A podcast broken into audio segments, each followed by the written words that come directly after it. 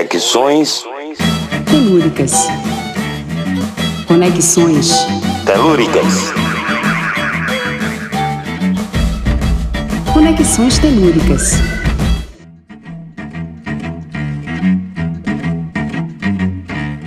Diáspora africana ou diáspora negra é um termo criado por historiadores, movimentos civis e a descendência de ex-escravos. Trata do fenômeno sociocultural e histórico que aconteceu desde a Idade Moderna até o final do século XIX, quando os povos africanos eram escravizados e levados à força para outros continentes. O Brasil, no continente americano, foi o país que mais importou escravos africanos. Vieram para cá cerca de 4 milhões de homens, mulheres e crianças, o equivalente a mais de um terço de todo o comércio negreiro. Nós também fomos o último país nas Américas a abolir a escravidão.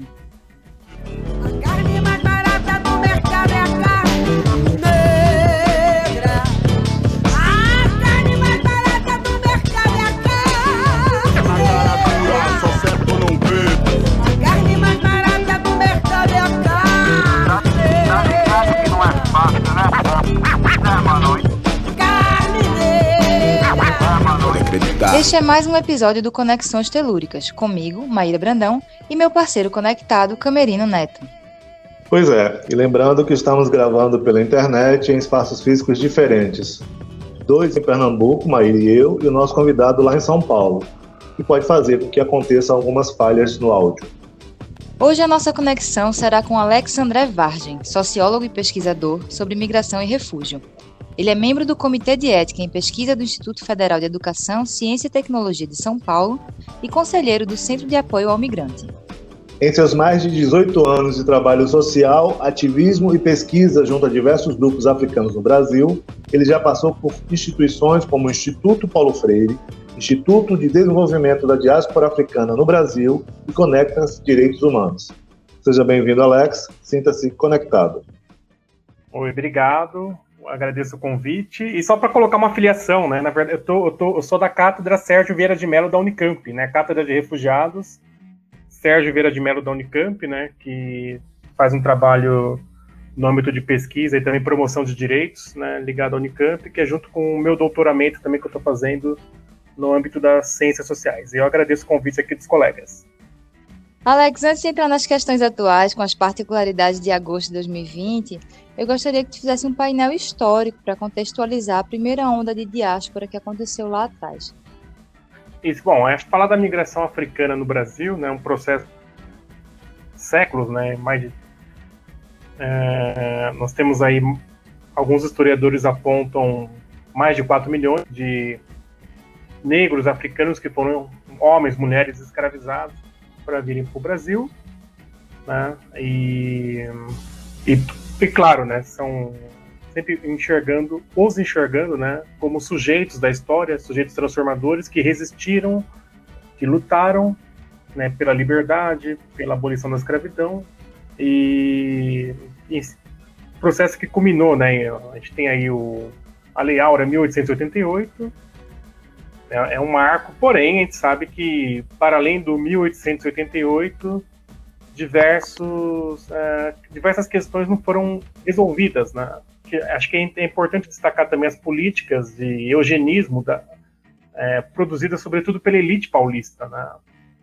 E tanto que tinha até uma sociedade paulista de eugenistas, né? Então, no caso aí, com o propósito do, do embranquecimento da população, enfim. E nesse período também, né, colocar aí começo aí do século século 20, né, as políticas de embranquecimento da população, com o Estado brasileiro patrocinando a vinda de, de imigrantes, sobretudo europeus, alguns asiáticos, né, enfim. Uh, a gente pega também um período aí da, da época do, do, Getúlio Vargas, né, que foi, um, foi um período importante também, com leis também que proibiam o acesso de africanos para o Brasil, né, enfim, e com incentivo de imigrantes brancos, né, então, acho que são, são diversos fatores que da, da importância e relevância do tema. Então dá para nós fazermos esse retrospecto histórico, sociológico, antropológico, enfim, né, diversos diversos fatores é para nós analisarmos, né? Sobretudo essa migração africana contemporânea, né, que acho que é o, o tema que nós vamos debater. E acho que uma das relevâncias que nós temos hoje, acho que esse legado dessa, dessa se a gente pensar no, nos africanos de outrora que foram escravizados e e, e se nós fizermos uma, uma, uma, grande comparação, né, eu acho, acredito que seja do ponto de, primeiro do ponto de vista quantitativo, né? O Brasil hoje tem a segunda maior população negra do mundo. Benguelas, Zulus, Jejes, Rebolos, Bundos, Bantos Batuques, toques, mandingas, danças, tranças, cantos Já está bem contextualizado aqui o Brasil, mas eu queria ver contigo uma coisa que é antes, é antes disso, um pouquinho antes disso, né? Porque em algum momento a, a, a, o homem branco, né? Ele, ele invadiu, ele atravessou um oceano, foi para outro continente e começou a e se achou no direito de escravizar outros seres humanos e trazer esses seres humanos para outros continentes. É, a pesquisa, a ciência, a academia, ela se debruça sobre essa questão, ela procura investigar, ela faz algum, ela faz algum é, diagnóstico de como que isso aconteceu, por que isso aconteceu. É, no caso aí tem a busca aí dos novos mercados, né? As, a, as políticas expansionistas, né? De, então, nessa busca de esses novos mercados, né, essa expansão, encontraram a África no meio do caminho e, e, lá colocaram, né, teve os processos aí de, de, imposição, né, também de negociação também, enfim, para colocar aí seu, sua, sua forma de vida, nessa né, é, que a gente chama hoje, né, o, essa visão mais é, eurocêntrica do mundo, essa visão mais ocidentalizada. Né?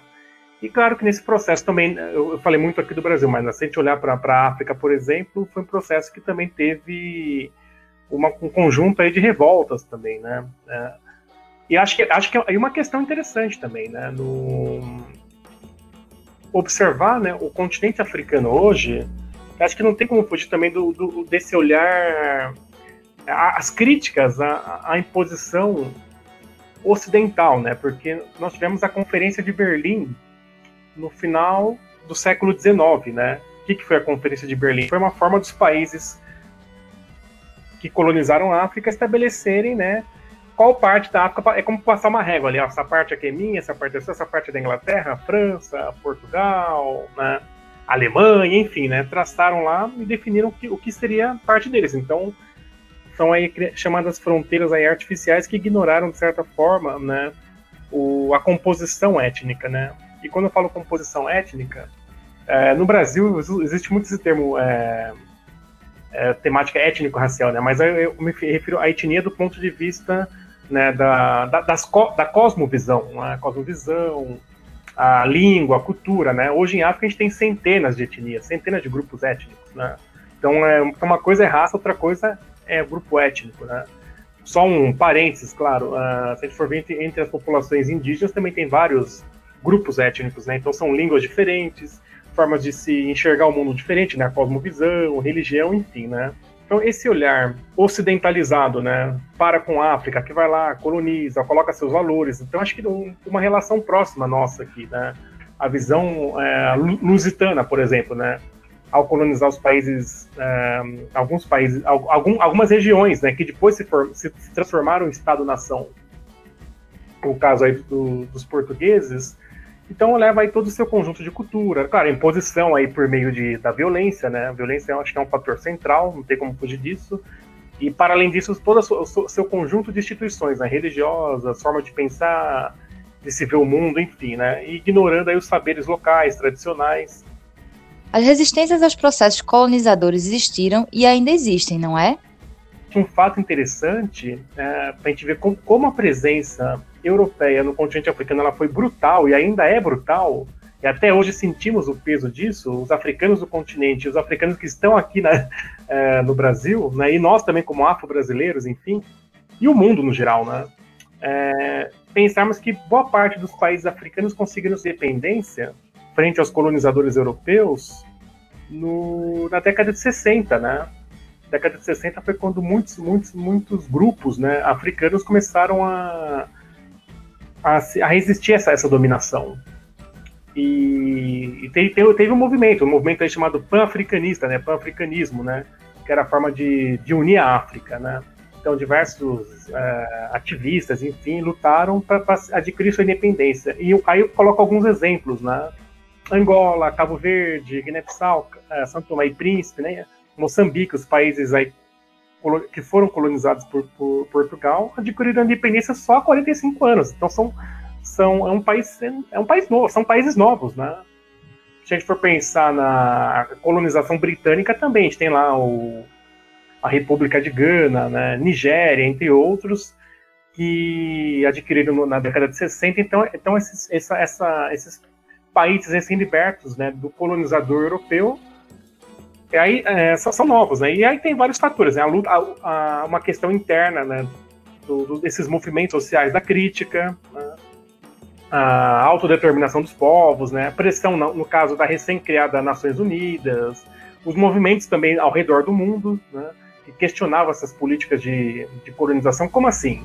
Vocês, países europeus, falam de direitos humanos, né? De democracia, de desenvolvimento, e ao mesmo tempo tá lá, mas pode colonizar um país africano ou mesmo asiático? Quer dizer, que, quais são os paradigmas, né? É, Dois pesos, duas medidas, né? Por quê? Pra esse não pode, aqui pode, né? E olhar para o continente africano hoje, é interessante pensar também, é, muito se fala, até de um ponto de vista de um senso comum, ah, mas esses países africanos têm corrupção, tem guerra, tem isso, é fome. E aí a gente tem que pe- pensar, ou- ou- vamos olhar para trás, né? Por que, que os países estão, é, se a gente for, pegar esses indicadores, né? Índice de desenvolvimento humano, é, coeficiente Gini, que mede, é, mensura a distribuição de riqueza, né? Enfim, é, entre a população, esses países estão assim porque eles foram colonizados e recém-libertos, né? E claro que tem a influência do colonizador ainda é presente, né?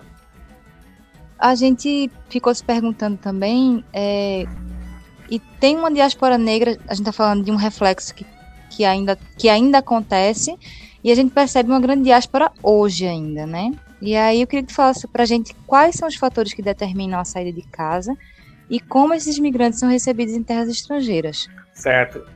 Bom, aí se a gente olhar para hoje, né, como, como eu falei, né, então o, essa situação né, de guerras, violência, pobreza tem, tem esse fator histórico.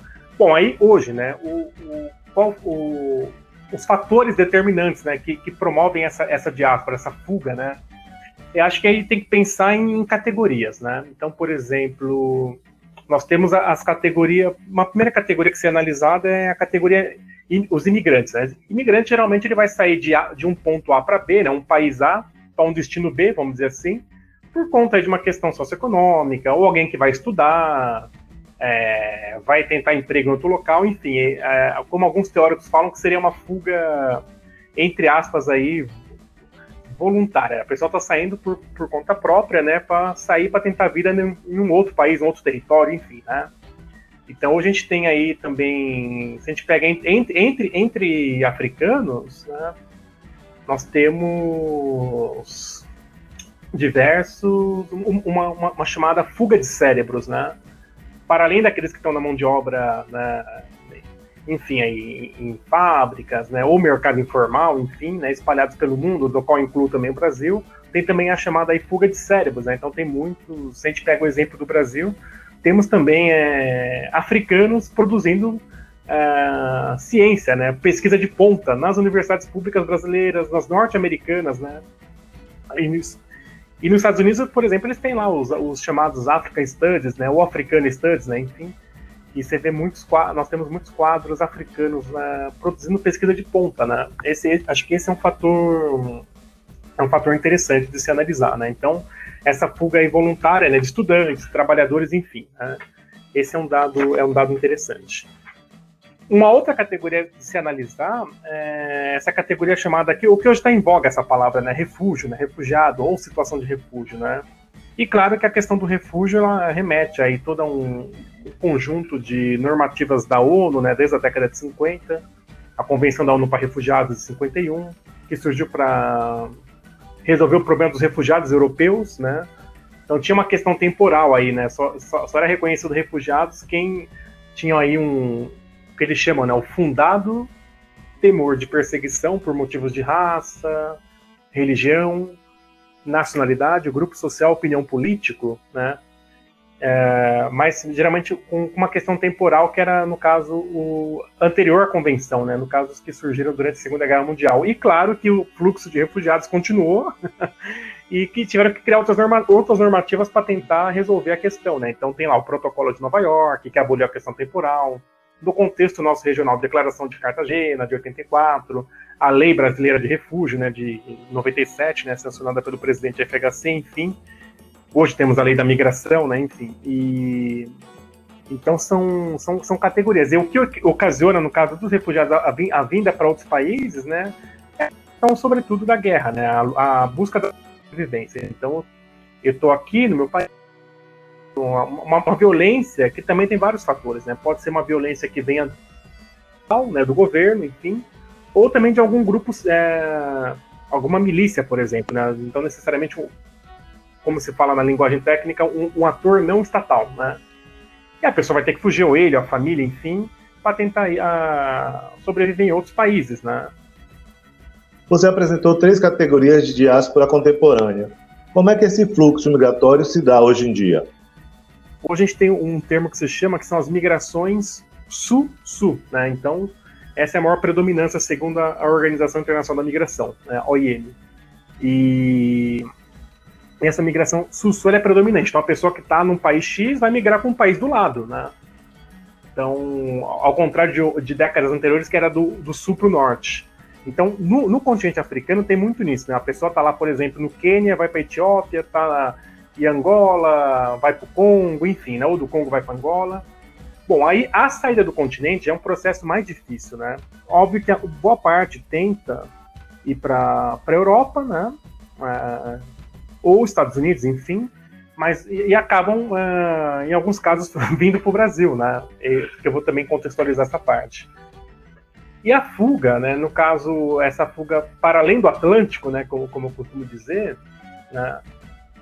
Tem, tem vários fatores, né? A primeira questão, uh, acho que uma palavra central para se analisar essa questão é que também a fuga ela é planejada, não é só aquela coisa, ah, mataram meu pai, esquartejaram minha filha, tacaram fogo na minha casa, não saiu correndo. Também acontece, acontece, claro, mas também tem a questão do planejamento, né? Então, por exemplo, quem vai atravessar o Atlântico tem que se planejar. Ela vai ter que ir num, se ela vier de forma regular, né? Então vai ter que ir num, num consulado, numa embaixada, enfim, um, um, posto, um posto consular, tirar um visto de turista, por exemplo, né?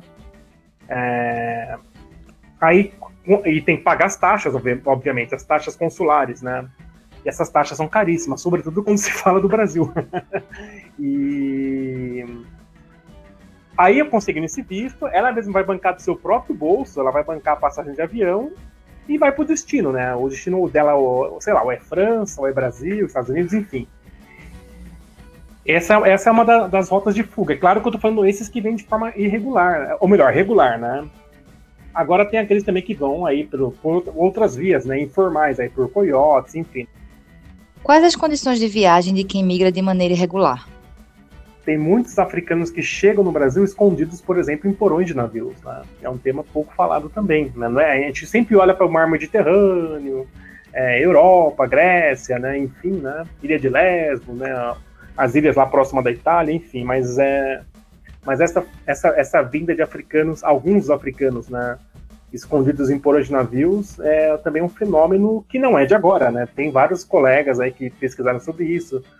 E então geralmente como, como, se dá esse tipo de fuga, né? Então geralmente a pessoa está lá, tem um processo de violência, ela dribla o sistema portuário, tem os navios cargueiros, né? Ela consegue entrar no navio e no navio ela vai esconder, é, ela ou algum, algumas pessoas, né? Vão escondidas no porão de navio. Dentro disso aí que você estava falando, desse, desse perfil, é, eu queria só que você complementasse. Existe ainda países que são tidos pelos povos africanos como países que são melhores? Existe um ranking de países escolhidos ou vai muito em cima do que você acabou de dizer aí? Quer ir para um lugar e acaba sendo é, parando em outro e tendo que viver naquele país. Existe ainda essa coisa do sonho, do país sonhado? Isso tem bastante, tem muito, né? O... Os africanos, né, de... tem muito aí conversando a partir do, daqueles que estão aqui no Brasil, né? E aqueles que já estiveram aqui, já passaram por aqui, já estão em outros países, o grande sonho é, é os Estados Unidos ou, ou, ou França, né? Enfim, né? Ou Canadá, né? ainda tem, existe esse grande sonho. Só que no caso do Brasil, aí, aí é um fato interessante. Ele se, ele se torna um país transitório, né? Quando as pessoas porque o que, que acontece? A pessoa tenta lá no, no continente africano também, ou por uma forma irregular chegar até um país europeu, por exemplo, não consegue, porque é caro, não sei o quê. É, vai, tenta pela via formal, não consegue o visto, né? Então muitas vezes vem para o Brasil, não que é facilitado, eu deixei aquela a ressalva anterior, né? É difícil vir para o Brasil, né? Mas, enfim, aqueles que conseguem furar, é, passar por essa triagem, né? Quando chega aqui, ainda tem alimenta esse sonho de chegar no país europeu. Então existem rotas né, de africanos é, sai, do, sai do continente, né, sai de África, vem para o Brasil, espera juntar um dinheiro para depois tentar ir para ou para a Europa ou para os Estados Unidos. Né? Então existe esse grande sonho ainda, sobretudo é, do, do, dessa linguação, dessa ligação linguística. Né? Então, por exemplo, muitos congoleses, como foram colonizados por, pelo, pela, pela Bélgica, né? Uh, então tem é, querem ir ou para a Bélgica. Na Bélgica, né, em Bruxelas, tem um bairro chamado Matongé, né? Que é uma colônia congolesa. Eu tive o prazer de conhecer alguns anos atrás. Né? Tem muitos congoleses lá. Então querem lá, porque. E também tem famílias na diáspora, né? Tem famílias lá, né? Quando a gente fala de imigração africana, é falar de, nesse sentido diaspórico do ponto de vista familiar. Ou outros que passaram por aqui querem ir para os Estados Unidos, que também tem, tem, tem famílias lá, parentes, amigos, enfim, né? Então, essa coisa ainda é bem alimentada, é isso. Alex, tu mencionou antes a questão de como a, a relação com os refugiados é orientada pelas Nações Unidas, né? E essas, essas regras internacionais têm sido hábeis em prestar assistência para salvar vidas em, em resposta a situações de emergência. Mas tem um grande desafio as questões de longo prazo, né? De como é que as comunidades que, que recebem esses refugiados conseguem absorvê-los, né, e recebê-los.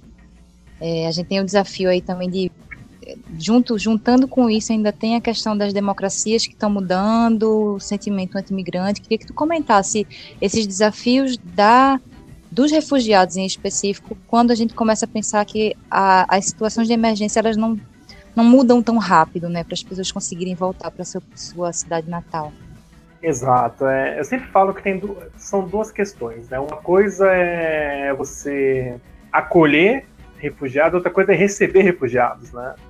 São coisas, do meu ponto de vista, totalmente diferentes. Então, se a gente pensar, por exemplo, o Brasil, ah, o Brasil acolhe, eu falei, acolhe ou recebe? Eu falo, o Brasil recebe um certo número, mas acolher, para mim, tem um sentido mais. Uh, que envolve aí diversas políticas públicas, diversos olhares. Né? E se a gente for pensar em países europeus, por exemplo, né, tem lá a Alemanha, que está né, né, que abriu as portas, quer dizer, a partir de quando tem fronteira aí, posto, posto fronteiriço, controle de visto, não existe país com fronteira aberta, em nenhum lugar do mundo, nem no Brasil, né? É, o Estado-nação está aí para reafirmar isso, né? Fronteira, né, poder, hegemonias, enfim. E alguns países, né, no caso aí como, como a Alemanha, que posso dizer que recebe, entre aspas, um certo número, mas o acolhimento é no sentido mais que envolve diversas políticas, né? Então, a questão laboral, a questão do, da saúde mental, né? Uma questão importante também, é, escolaridade, né? Inserção também nos espaços escolares, universidade, enfim. Então, é receber uma coisa, acolher outra. Se a gente vai olhar o Canadá, é a mesma coisa. E da mesma forma o Brasil, né? O Brasil, ele, ele tem. É, se fala muito do Brasil como país acolhedor, né? Ah, o Brasil é um país acolhedor, né? E eu tenho uma grande crítica em relação a isso. Essa é a minha, minha grande crítica em relação a essa visão que é passada. Ah, mas não somos que nem a Europa, não somos que nem os Estados Unidos. E não é, a questão não é, né, acho que o Brasil não vai se comparar com outros países né, em termos quantitativos, mas acho que tem a, essas questões históricas que nós que eu comentei no início, né, do, do, do, seu último país, né, um dos últimos países do mundo a abolir a escravidão, né, enfim, né, esse, é, essas políticas eugenistas, enfim, todo, toda essa, essa questão que, que resulta na nossa, no nossos diversos níveis de sociabilidade. Sem Eucaristia no meu cântico. Me vem na Bahia em pé, dão ré no Atlântico. Tentar nos derrubar é secular. Hoje chegam pelas avenidas, mas já vieram pelo mar. Yeah. Todos temos a bússola de um bom lugar. Uns apontam pra Lisboa, eu busco o Mongoá. Se a mente daqui pra frente é inimiga, o coração diz que não está errado, então siga. E pensando o Brasil, é, nós temos aí leis, né? se- Sempre quando se fala debate de imigração, para outros, outros colegas especialistas, sempre fica nessa esfera só de lei e de instituições que foram criadas. Só que acho que o debate não avança aí, né? É, tem a questão do, do próprio racismo e xenofobia, né? Então eu lembro que há 10 anos nós tínhamos, em, em, em média, 600 pedidos de refúgio. Que, porque a pessoa, na verdade, quando ela vai sair da África para vir para cá, ela não é um refugiado. Ela é uma pessoa ela- que está em vias de pedir refúgio. Ela não- só reconhece a, a pessoa como refugiado o Estado. O est- o- o- a questão do refúgio é uma questão meramente estatal, né? O Estado que vai reconhecer, que vai outorgar aquela pessoa, aquele grupo de pessoas, se ela é ou não reconhecida como, como refugiado. E no nosso caso aqui no Brasil, uma grande crítica que nós tínhamos no final dos anos 90 e ao longo dos anos 2000 era o indeferimento dos pedidos de refúgio de africanos, né?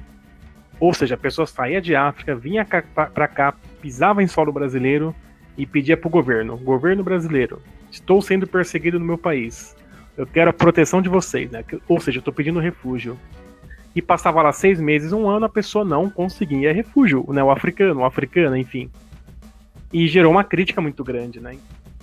Eu vou pegar esse gancho aí para saber de você, você que convive com essas pessoas, você está junto do, do- do drama, inclusive de ser reconhecido enquanto refugiado aqui. O que é, com que olhos eles veem o Brasil de volta? O que, é que, o que é que eles acham, então, do povo brasileiro? A gente aqui pensa que é um povo acolhe- acolhedor, ou vende essa, essa ideia de que somos acolhedores, e sabemos que não somos tanto assim. Como é que, que, que os africanos, eles, uma vez no Brasil, como é que eles veem os brasileiros? É uma pergunta bem complexa, né? É claro, se se a gente for perguntar no, no evento público, né, dependendo do espaço, enfim, né, e como, como uma, uma forma de estratégia de sobrevivência na terra do outro, claro que muitos vão falar que gostam, tal, né, mas aí a gente tá dentro, tá junto, a gente sabe que são há, há uma, uma conjunção de críticas, de uma visão crítica do Brasil, né. Eu acho que uma questão interessante, né, do quando você fala do- dos africanos no Brasil, e sobretudo aqui em São Paulo, é essa dificuldade ainda de entender o que é o racismo no Brasil. né? Muitos não entendem porque vieram de países onde a predominância da população era negra. Né? A diferença lá era por grupos étnicos. Né? Se a gente pega o Congo, por exemplo, lá tem os Bakongo, Baluba, os Pendê, né? são os grupos étnicos. Então a di- a diferença lá é outra, né? E quando vem para cá, se depara com uma sociedade, é- ainda é difícil esse olhar mais crítico. Ainda hoje eu conheço colegas, né, amigos, irmãos, irmãs, enfim, que estão aqui mais de 10, 15 anos ainda não conseguem entender essas relações hierarquizadas, né, do ponto de vista social e racial. Então, é- e no decorrer do tempo que vão, vão aprendendo, né, vão, vão se posicionando, vão se organizando. é, Claro que é, tem, tem uns que gostam, tem outros que já não gostam, né? Então é uma pergunta bem, bem complexa de responder, porque vai. é, não posso dar uma resposta geral, né? Mas já- tem grupos que, obviamente, que gostam, mas tem outros grupos que também não gostam de estar aqui, né? Sobretudo aqueles que, que foram vítimas, né? De. Não gosto de falar vítima, mas enfim, sofreram atos de violência física ou simbólica perpetradas por brasileiros, né? Então eu sempre falo que, que essa- essas violências, né, perpetradas contra que, que, que, é- que historicamente eram perpetradas contra corpos de afro-brasileiros, ela também se manifesta agora em corpos africanos presentes no Brasil, né? E que tipo de violência? Aí você tem lá agressão verbal, é, xingamentos, pichações, aí tem diversos casos, enfim, né? De- e também casos de de morte, né? De violência física aí. Alex, como é que se dá essa relação entre africanos e afro-brasileiros? nos anos 90 nós tínhamos alguns grupos de africanos que faziam algumas atividades culturais, né, pedagógicas, enfim. E da onde eu vim também do Instituto da Diáspora Africana, era uma junção entre afro-brasileiros e africanos, né? Porque também existe essa diferença, né? É, muitas vezes imperceptíveis para as pessoas que estão fora, né? Mas a gente sabe que o universo afro-brasileiro é uma coisa e o universo africano é outra. E que reflete também do, na questão do, do, da, das aproximações e dos distanciamentos. Né? São coisas totalmente diferentes. Às vezes, um exemplo, um exemplo é, clássico, né, que eu sempre falo quando faço evento aqui em São Paulo, palestra, enfim. Nós temos aqui em São Paulo é, o dia 20 de novembro, né, que é um feriado municipal, né, o Dia da Consciência Negra. Né, eu, eu, falo isso aqui em São Paulo porque eu sei que muitos municípios ainda não é, né, estão aí na luta, enfim, né, os movimentos negros, né, de vários municípios estão ainda lutando para que seja um feriado municipal. E o dia 20 de novembro aqui em São Paulo, é, o Dia da Consciência Negra, dificilmente se vê africanos na Marcha da Consciência Negra. e 15 dias depois da Marcha da Consciência Negra, nós temos a Marcha dos Imigrantes e Refugiados, que é organizada por diversos grupos, né? De, de várias nacionalidades, entre as quais os grupos africanos. Né? E na Marcha da Consciência, ou melhor, na Marcha do, dos Imigrantes e Refugiados, é praticamente nula a presença dos movimentos afro-brasileiros também. Ou seja, onde que eu quero chegar? Reflete também nesse distanciamento, né? É, então existe por parte da, das lideranças africanas é, é, tentam entender nessa questão o que esse universo afro-brasileiro e, e, dos colegas, irmãos queridos também do movimento negro brasileiro, também essa aproximação. Eu acho que, mas nesses últimos três anos eu estou vendo muitas aproximações, que é um cenário positivo, né? Um cenário bem, bem interessante de uma tentativa de construir uma agenda comum de luta, enfim, porque as agendas são diferentes, né? Eu, como eu falei antes, é imperceptível para quem tá fora. Ah, mas vocês são todos negros, os negros são todos iguais? Não, os negros não são todos iguais, né? As agendas de luta são outras, né? Uma coisa é o afro-brasileiro, que vai falar do genocídio da população negra, cotas, Lei 10.639, né? Ensino de História da África nas escolas. A agenda africana é outra, né? Tá falando da libertação dos países, a crítica à colonização europeia, é, dependendo do caso, libertação, né? Como eu falei do caso de Biafra, né? Enfim, é, regularização migratória. Então é uma outra agenda, né? Que muitas vezes não tá em, não estão em sintonia. Fiquei aqui me perguntando se em algum nível essa, esse distanciamento também não passa pela por uma necessidade também de encontrar um, uma, uma, identidade e uma ancestralidade que às vezes por conta da própria próprio processo de colonização os afro-brasileiros se distanciaram. É isso é uma essa pergunta é bem interessante, né? O se nós pegarmos os movimentos, vou, vou, vou, voltar um pouquinho, né? Na década de 60, nós tivemos um movimento, um movimento afro-brasileiro pró-libertação de Angola, né? Então tinha uma junção, né? Entre, entre é, afro-brasileiros e africanos que aqui chegavam, né? E aí também, só, só só, só contextualizar também, o, depois da, do, do, do período da escravidão, o período que, que, pelo menos que se tem registro, tá? Que mais chegou africanos aqui no Brasil, os africanos que eu digo na, no período na, na contemporaneidade, foram nos anos 60. Por quê? Porque no, nos anos 60, os países, né, como, como, como eu falei anteriormente, né, os países africanos estavam adquirindo sua independência frente ao colonizador europeu, né, formando lá seus países, suas nações, enfim.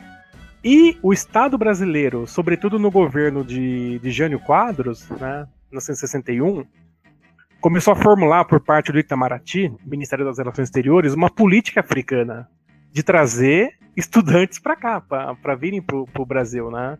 É, quadros é, intelectuais, né? E, enfim, então começou uma agenda, o, o, o Estado brasileiro colocou a África na sua agenda política para trazer é, esses africanos se formarem aqui, enfim, né? Tanto que a gente tem um dos grandes expoentes, né? Acho que todos conhecem, o professor Kabengele Munanga, veio para cá nos anos 70, né? Professor já aposentado da USP, da antropologia, veio nessa leva, né? E, e aí é interessante, então, então essa junção desses africanos que chegaram naquela época, que se juntaram com os afro-brasileiros, né? E, e algumas agendas algumas agendas, nem todas, né? Mas se a gente pega o, o pegando aqui no agora eu vou centrar mais em São Paulo, né? Nos anos 90, quando grupos de africanos faziam. Tinha, tinha na época o Fórum África aqui em São Paulo, que, que era, era, um, era protagonizado majoritariamente por africanos, né? Uh, e alguns afro-brasileiros também ajudaram. Da onde eu vim do IDAB, né? Também que eu, que eu participei, Casa das Áfricas, também acompanhei, né? Mas, mas sempre, teve, sempre teve esse distanciamento dessas agendas. E, e essa questão da ancestralidade, acho que ela é interessante, é, porque o os afro-brasileiros, nós afro-brasileiros, não sabemos de onde nós viemos, né? Não sabemos, né? Então é comum uma pessoa branca falar, ah, sei lá, meu bisavô é espanhol, minha mãe vem da Itália, meu tataravô, sei lá, vem da, entendeu? E pros afro-brasileiros, não, não sabemos, é da África, mas da África da onde, né? ah, pagaram registro, né? Não pagaram indenização aí pós-escravidão, então não sabemos. Hoje, quem quiser saber a sua ancestralidade tem que pagar um exame de DNA né, em Boston, pagar, se não me engano, 120 dólares, alguma coisa assim. para saber da onde.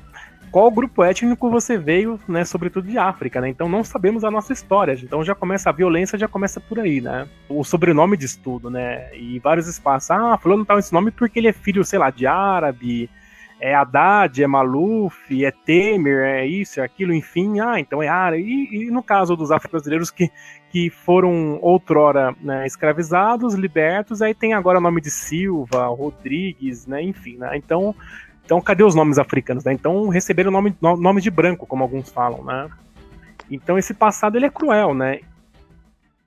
Quem é que não quer saber de sua origem?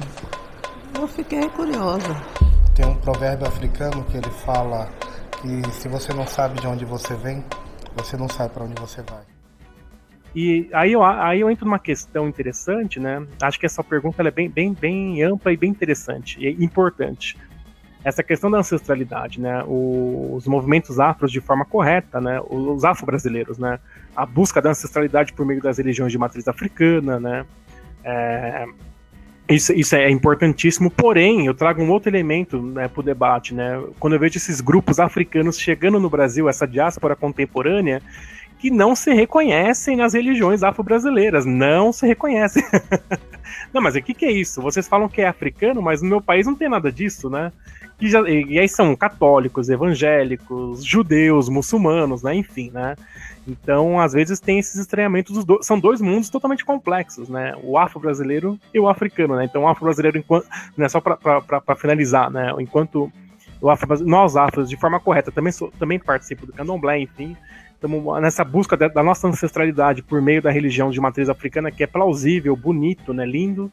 Só que ao mesmo tempo você tem um grupo de africanos aqui que também não se reconhece nesse, nessa forma de religião, né? E, e vai, e tem esse processo de letramento aqui. Aqui que eles vão conhecer. Eu tenho vários amigos africanos por entender que, que é ou candomblé, umbanda, quimbanda, enfim, aqui no Brasil, né? não, mas isso não tem no meu país, então, ou seja, então nós afro fazemos uma releitura de África, né?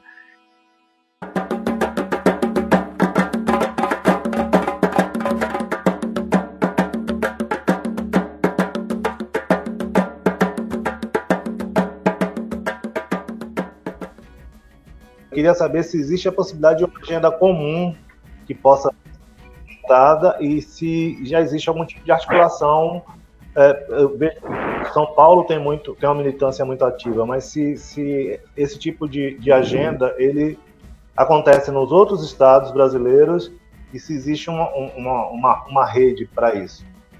Olhando para essa diáspora africana presente aqui na capital paulista, que é a cidade que mais tem imigrantes no Brasil, que mais tem refugiados, né, enfim, é, e dos, muitos dos quais africanos, né, de vários países. É, hoje nós temos aí mais de. Nós temos dezenas de grupos, né, mais de 50 grupos, né? Então, dentro de uma mesma nacionalidade, por exemplo, entre angolanos, nós temos aqui mais de cinco grupos só de angolanos, né? Tem, lá, tem, tem cinco associações ou coletivos. Se a gente for ver entre, entre os congoleses, nós temos mais de 10 grupos, né? Isso é, é riquíssimo e plausível, né? E às vezes alguns não entendem, ah, mas como assim? Para que tanto, tudo isso de uma associação de, uma, de um mesmo grupo de nacionalidade? E aí é, é diverso. Aí você tem a, tem a, tem a questão aí da, dos perfis, né, dos interesses, da, das agendas, enfim, de, de, cada, de cada grupo, né? E, e nos últimos anos, né, como eu tinha co- colocado, ah, há uma aproximação, há, há esse, esse, essa, essa tentativa de, de uma construção de agenda. Por, por quê? Porque existe esse guarda, esse guarda-chuva das opressões, né? Esse guarda-chuva das opressões, com- ah, no caso contra o racismo, xenofobia, violência policial, enfim, né, e diversas formas de violência.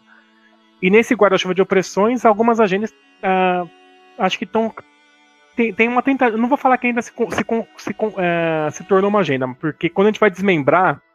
Ah, é, todos são contra o racismo? Sim, todos são contra a xenofobia? Sim, mas como que isso se- vai se operacionalizar na prática? E não é da mesma forma. Uma coisa é movimento social afro-brasileiro e a cabeça de africano é outra cabeça, né? Ou dos africanos, no plural, né? Como você vê esse movimento Vidas Negras Importam no mundo, no Brasil e especificamente com relação aos refugiados? Ano passado eu tive, eu tive a oportunidade de conhecer a Opal Tomet, né, que é uma das cofundadoras do Black Lives Matter. né. Ela teve aqui uma primeira visita aqui no Brasil, né, foi uma visita muito rápida. E a indagação dela era justamente essa, mas como se dá essa, essa relação né, entre os afro-brasileiros e os africanos? Porque ela, ela comentou muito também dos Estados Unidos, né?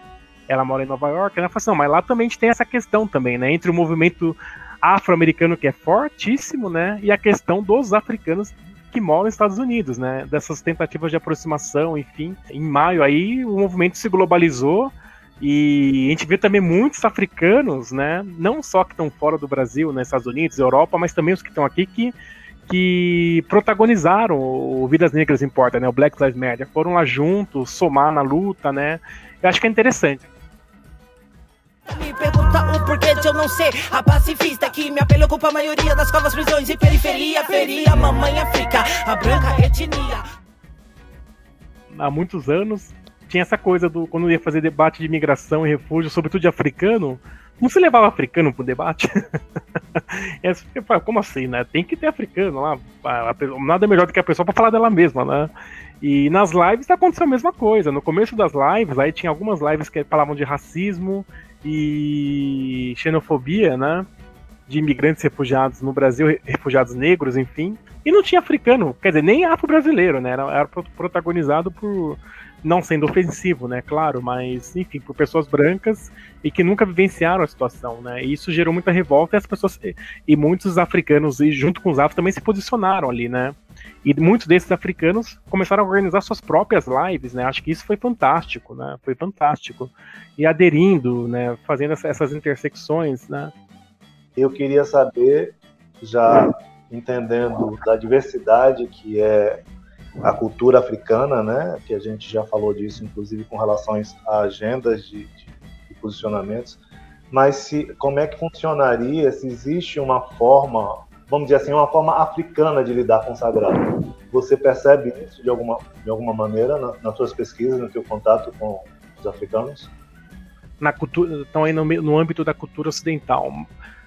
Porém, tem aqueles que têm a. Se a gente for pegar entre senegaleses e, e aqueles que são oriundos do Mali, presentes aqui na capital paulista, que são muçulmanos, né? E aqui em São Paulo é interessante, né? Que é um caldeirão de, de situações. Os africanos aqui, muçulmanos, eles criaram suas próprias mesquitas, né? Eles têm suas próprias mesquitas no centro da cidade, né? Porque quando a gente fala de mesquita aqui em São Paulo, né, tem a. Nós temos a, a mesquita do- dos, do- dos árabes, né? Como, como alguns se denominam brancos, né? Enfim, embora não são brancos, mas enfim, mas aqui no Brasil se passam por brancos. É, libaneses, né? Enfim, sírios e os africanos, né? Sobretudo senegaleses ou aqueles do Mali, enfim, de Gana, criaram suas próprias mesquitas, né? O, o culto ao sagrado aí no âmbito da, do islamismo, ou aqueles que têm é, são judeus, né? O caso, eu falei da nação Ibo de Biafra, né? Eles são judeus, né? São africanos judeus, né? E, quando, e aí é interessante, né? Quando eles falam. Tem, tem uma. Um, o dia 30 de maio, os biafranos da nação Ibo, né? Presente no mundo, entre as quais aqui em São Paulo, o dia 30 de maio é um dia simbólico, que é um dia também do sagrado, é o dia do, dos heróis de Biafra, né? É como eles falam, nós estamos aqui hoje porque lá atrás milhões morreram para que nós estivéssemos vivos. Então eles fazem um ato simbólico no centro aqui da cidade de São Paulo. Eles fazem uma pequena marcha, né? é, reivindicando aí a, a, a, a homenagem aos mortos, seus pais, família, familiares, enfim, né, avós, enfim. E e também pedem, obviamente, a libertação de Biafra. E é interessante que eles carregam, olha só que interessante, eles carregam a bandeira de Israel no ato deles. E quando um brasileiro vai olhar, né, nossa, que, que que é esse monte de africano com bandeira de Israel, né? E no caso é é porque eles são é o vínculo religioso, eles são judeus, né? Então são africanos é, Ibo, né, que moram na Nigéria e são judeus, né? Então isso é muito interessante, que, que pra- praticam seus atos, lá tem a sua sinagoga, né? Enfim, então essa questão do culto ao sagrado é bem interessante, né? né? E eu pude ver isso pessoalmente, no âmbito do, do, do- do que aconteceu comigo pessoalmente, né? Quando minha mãe fez a passagem, no dia, no dia do velório dela, tal, quando tinha várias pessoas, é, vários amigos foram prestar solidariedade e e aí tem aquela também a, a questão da junção, né? Por exemplo, eu lembro que uma, uma, uma amiga congolesa, né, uma grande amiga, né, a Prudence, ela foi cantar para minha mãe, né, fazer uma homenagem, e ela fez um canto gospel, porém na língua dela, em Lingala, que é uma das línguas do Congo, né? E foi uma coisa mais linda do mundo, né? Os biafranos estavam lá também, cantaram também é, na língua deles, né? A, a língua Ibo, né? E são judeus, né? E tem essa, essa questão da- das mesclas culturais, né? E muitos também, e, e- e eles também estão no processo de letramento de entender o que significa para nós afro-brasileiros, né? A importância e o significado das religiões de matriz africana, porque como eu falei, né, na, aqui na entrevista, né, muitos não conheceram, não conhecem, né? É uma interpretação nossa daqui do Brasil para com a África, né? Não é a interpretação dos africanos. Ah, e estão aprendendo. Ah, mas o que, que é axé? O que, que é orixá?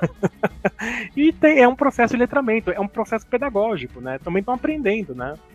Para finalizar, uma pergunta para Alex, ser humano, para além da ciência e da academia. Que tipo de fé e energia te movem? não sou iniciado, né, enfim, mas frequento muito as, as religiões de matriz africana, né, que sempre deu o suporte necessário, a compreensão de mundo, né, os paradigmas, né, as, como, as comovisões. E aprendi muito com os africanos que estão aqui. Acho que é uma experiência riquíssima, né? Como eu falei anteriormente, né? Tá junto a eles nesses movimentos, nesses momentos, é, os seus significados, né? Então, e, e eu, nunca esque, eu nunca esqueço uma vez aqui na, no centro, né? Foi em 2000, acho que foi 2015 ou 16, né? Teve um, um grande amigo de, da República de Gana, né? Ele veio, chegou em São Paulo, pediu uma ajuda, que ele queria conhecer a comunidade de Gana, que mora aqui em São Paulo. Eu falei, não, tudo bem, eu te apresento as lideranças tal. Porque ele queria ah, ajudar os ganeses aqui a, a conseguirem o, a sua regularização do, é, documental, né, aqui no Brasil, né? E ele fez um movimento, conseguiu lá, acho que era 200 ganeses, e ele não tinha espaço, e ele é cristão. E onde que ele foi pedir o espaço? Na mesquita dos ganeses. então nós fomos pra mesquita, né? E chegou na mesquita, e isso é comum nas, na, no, nos eventos do associativismo africano, é, rezar antes de fazer uma reunião, uma reunião política, né, social, cultural, enfim, né? E aí nós rezando lá, né, tal. É... Eles eram culto em inglês, né? E coisa simples, assim, coisa de cinco minutos, né, dentro de uma mesquita do, do Sheik, né, que, que cedeu espaço para eles. Eu acho que é interessante essas, essas movimentações, né? Assim como participei, participei muito junto aos senegaleses dos eventos islâmicos, né? O Magaltuba, né? O evento aqui que reúne é, aqui em São Paulo mais de 10 mil é, senegaleses, né? Que tem todas as. Desde as 7 da manhã eles estão na rua, estão fazendo a, a, caminhada deles, depois vão para um espaço grande, né? Ou seja, mesquita, outros espaços, e juntam lá 10 mil e fazem o culto ao grado, né? E ano passado nós tivemos a, aqui em São Paulo, né? A Jornada Racida também, que é um, um dia muito importante, né? Para a comunidade islâmica senegalesa aqui. E aí, acho que é um pouco de estar junto, acho que nos suscita pensarmos diferentes, é, formas diferentes nos reconectarmos, né? Com essas energias, né? Que vêm vem do continente. Acho que é bem, para mim é prazeroso, né?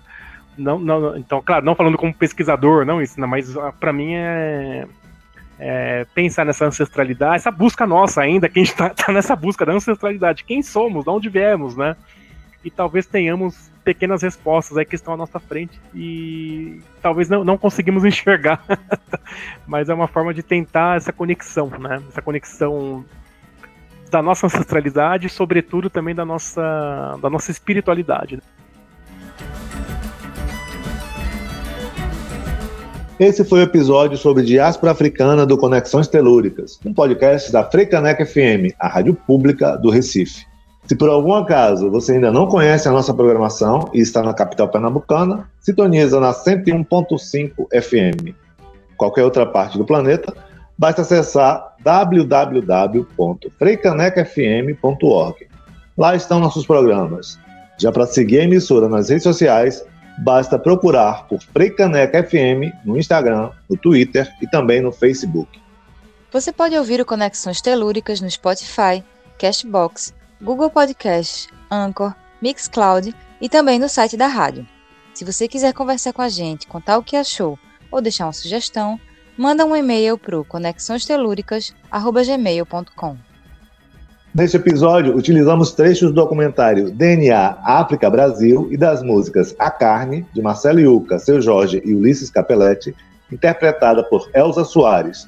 Respeitem Meus Cabelos Brancos, de Chico César, interpretada por Xênia França. O episódio teve ainda Mandube, de Emicida, com participação de Drica Barbosa, Amiri, Rico da Laçã, Musique e Rafão Alafim, Batuque Samba e Macumba, de Cecília Meirelles, e Psicopretas Volume 2, com Isalu, Gabini Arai, Alinega, Meg TMTHC, Sista Chile e Mona Brutal. A concepção, pesquisa, roteiro, apresentação e edição foi por Maíra Brandão e Camerino Neto. A vinheta foi produzida por Lucas Brandão, a trilha sonora original é de Cláudio Holanda e Fernando Morello, e a finalização é de Flávio Rodrigues. Eu sou Camerino Neto e logo mais estaremos de volta. Eu sou Maíra Brandão e nos encontraremos em breve em mais uma Conexão Telúrica. Até lá!